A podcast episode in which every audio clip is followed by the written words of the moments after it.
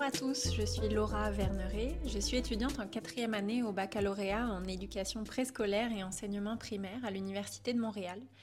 Si vous m'écoutez aujourd'hui, c'est sûrement que vous vous intéressez à l'enseignement et plus particulièrement à la gestion de classe. La raison pour laquelle j'ai décidé de créer ce balado, c'est que j'ai vécu une expérience vraiment difficile lors de mon dernier stage, pendant lequel je me suis sentie démunie en ce qui concerne la gestion de classe.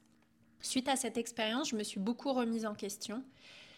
J'ai pris une vraie claque en réalisant que même à quelques encablures de la fin de mes études, j'étais bien loin d'être prête à enseigner en toutes circonstances.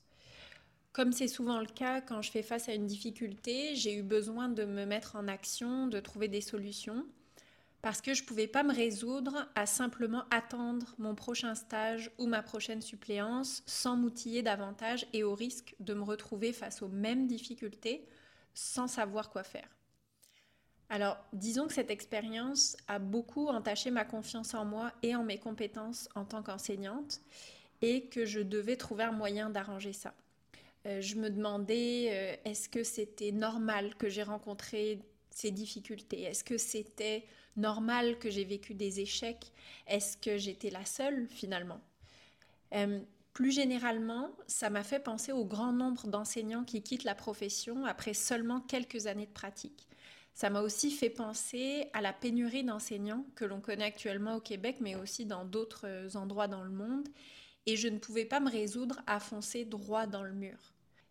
Alors l'idée m'est venue d'aller m'adresser à des personnes plus expérimentées, des personnes qui pourraient me rassurer, me conseiller, m'inspirer et qui auraient envie de partager leurs expériences. L'enseignement est une reconversion professionnelle pour moi. Je travaillais auparavant dans le monde de l'entrepreneuriat et des jeunes entreprises et dans ce milieu, il existe une vraie communauté de pratiques, notamment au travers des livres et des podcasts dans lesquels les entrepreneurs partagent leurs expériences, leurs échecs, leurs difficultés, leurs bons coups, leur histoire, quoi. Et c'est en pensant à ça que j'ai eu envie de faire profiter au plus grand nombre des entrevues que je suis allée faire avec d'autres enseignants, dans le but de créer cette communauté de pratiques dans le but de créer un partage d'expériences avec le bon, bien sûr, mais aussi et surtout le moins bon. Parce que ça fait du bien de sentir qu'on est tous dans le même bateau, ça fait du bien de savoir que d'autres sont passés par là avant nous et ont réussi à traverser les difficultés, et pourquoi pas nous dire comment ils s'en sont sortis.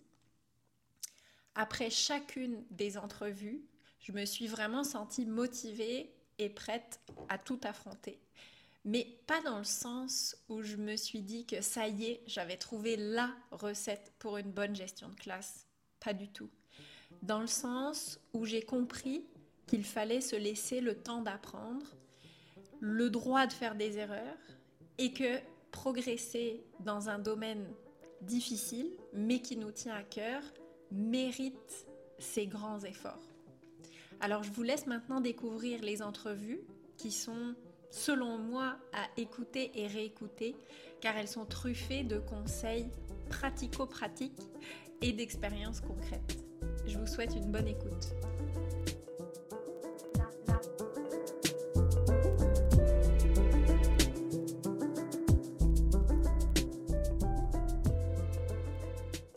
Avant de vous quitter, je tenais à vous informer que vous pouvez suivre toutes les actualités du podcast sur la page Instagram tableau.noir.